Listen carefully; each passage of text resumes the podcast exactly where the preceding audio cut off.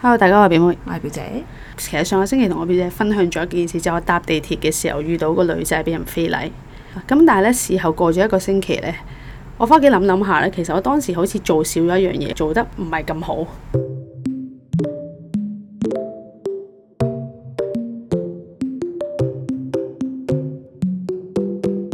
嗰日咁天氣凍凍地嘅，收工時間就搭地鐵翻工啦。途中咧就遇到一個着一緊身嘅白色衫啦，佢係露肩嘅。另外就着一條短裙，喺膝頭哥對上一隻手掌位咁長啦，着一對長 boot。咁我搭地鐵嘅時候咧，我就冇留意到呢個女仔嘅，直至到到我就嚟出站啦。咁咧啊突然間喺我隔離咧有個男人咧，突然間靠近呢個女仔。到開閘嘅時候咧，右手邊咧，咁呢個阿叔咧將佢個下身咧就向前點樣咧？頂佢個女仔嗰個 pat pat 啊噶嘛。嗰、個女仔其實就唔係咁緊急，嗰、個地鐵車上俾個男人頂咗出去嗰個門嗰時候咧，佢係 feel 到有啲驚訝嘅，但係佢係有啲不知所措咁樣嘅。但我咧係喺隔離咧。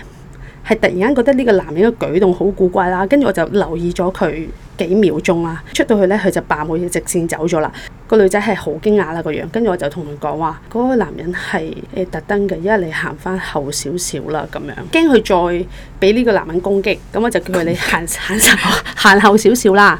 當時都好多人嘅周圍，都好多人嘅，即係要走都唔係咁快可以走到嘅。係啦，當時我嘅舉動咧，我淨係有個意識就係我跟住嗰個男人，我跟住呢個男人後面，等佢唔好等呢個女仔再俾佢攻擊，擺低咗個女仔喺嗰度就冇理佢啦。我同佢講咗話，呢、個男人係特登嘅，你要小心啲。跟住我就跟住嗰個男仔，我個眼神咧係惡，因為我耷低少少頭，隻眼係鷹眼咁樣啄住嗰個男人，跟住佢走，睇下佢有冇再攻擊其他人。跟到咁上下之後，其實應該係一個普通嘅麻甩佬嚟嘅啫。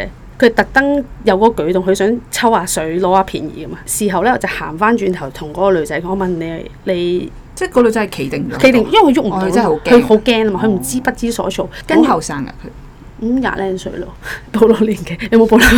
有啊廿零歲嘅好後生，即係你卅幾歲。知道嗰個男人唔會再攻擊佢啦，咁我就行翻轉頭，我話你誒、有冇事啊咁樣，我話你小心啲啦，我話你冬就着多件衫啦咁樣。黐線， 我邊有話凍嘅？跟住佢就話：頭先唔該晒，但係佢眼濕濕 嘅。嗯咁、但係我當下咧，其實就冇再做任何嘅舉動。諗翻起其實我係咪需要問下佢就係你需唔需要幫手指證個男？其實我目擊到啊嘛，佢係目擊證人嚟噶嘛。其實我需唔需要問翻佢？唔需要定係我覺得唔需要啦，因為佢一定反應唔到我要做係咯啲咩啊，佢都唔知自己要我都做唔啲咩，知，佢就企咗喺度咯。跟住就唔該晒，佢要唔該緩晒。和翻自己當下嗰個嘅情緒咯。我估真係幾驚嚇嘅，老實講。我諗佢完全地 feel 到嗰梗係個完男全人 feel 到嘅啦下體，因為嗰個男人啊咧係好挺嘅嗰條腰，係咁頂佢出去，其實係冇咁嘅必要嘅。嘅。勁嘔心啊！就翻去即係有問過佢啦，咁佢就話表示 O K 嘅，咁我就當下好似做漏咗，頭先我就係同你講嗰樣嘢，我覺得啦，係我啊覺得你覺已得經做得好好噶啦。係啊，唔好咁對自己咁 mean 咯，即係已經幫咗佢，同埋你當下如果係得自己一個人嘅話，會更加更加難以消化呢件事啊。係有個人去咁樣問一問佢，即係好似即係唔係自己 feel 錯喎，原來係真係有人都見到喎。咁、嗯其實係會俾咗佢一個，即係會安定咗佢個心嗯嘅。我覺得，但係如果下次再發生呢個情況，我要唔要即咖啡啦？我覺得你可以係咪係咪可以唔係，因嗌啊？為你你都係第一次係我見到第一呢個即係情係啊況啊嘛。如果你下次見到話，喂做乜嘢啊？哦，即係嚇佢，係啊，嚇佢咯。其實佢哋驚噶嘛，係你估佢真係佢哋一定唔係嗰啲日光日白之下會好多人見到嘅時候，佢哋唔敢做嘅。佢哋都係呢啲鬼鼠位係咯嚟做嘅啫嘛，佢哋都驚㗎。不過你要預咗佢一定話咩啊？我俾做咩啊？我冇做嘢 啊咁啊！你就你就唔可以俾佢個氣勢。咁啊要諗定啊嘛，係啦下次如你果話真係發我生見，到你叭叭叭叭叭咁樣呢啲，你就要你就要好好穩定咁樣去講出你咁出唔出見到嘅粗口嘢咧？？出唔出？唔好出唔會出粗粗口口，，因為有陣時好難講。佢你一下定會面出粗口嘅。唔通我放講心你，我見到你下底頂佢咁樣，即係好似唔好順暢，我照講粗口。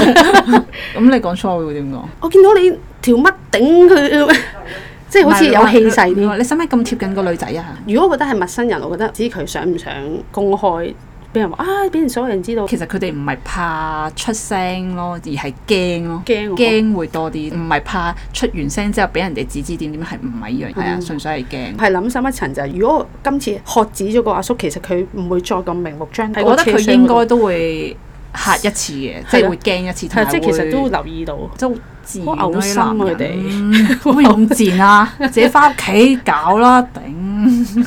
你有冇遇過呢啲咁樣嘅經歷啊？冇我着好多衫，因為。即係可能佢對我冇興趣咧，定係 你明唔明啊？我嘅意思唔係我捨得得晒，我有唔係佢有興遇過趣嗰啲我有遇類過型咯巴士嘅，咁又係嗰啲好多人啦，咁就會貼埋一齊啦，咁咧就會 feel 到有人喺喺度嗨下你嗨下你，咁咧乜嘢嗨下就你？隻手嗨下你？下半部嗨下你嗨下你咯，哦哦正常點會有人咁樣嗨下你啫嗯？嗰陣、時咧，其實我都有試兩三次呢啲咁樣，俾人哋有呢啲咁樣嘅行為。以前好細個嘅時候就唔敢做啲咩，揾隻手真撞 佢咯。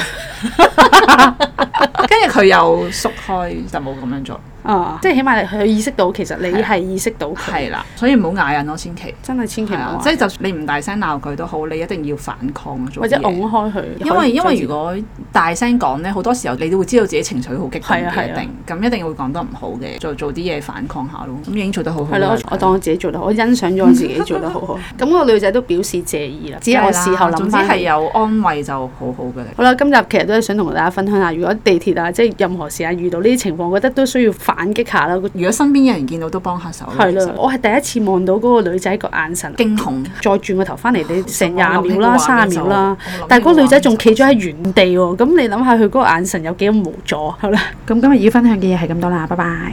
拜拜。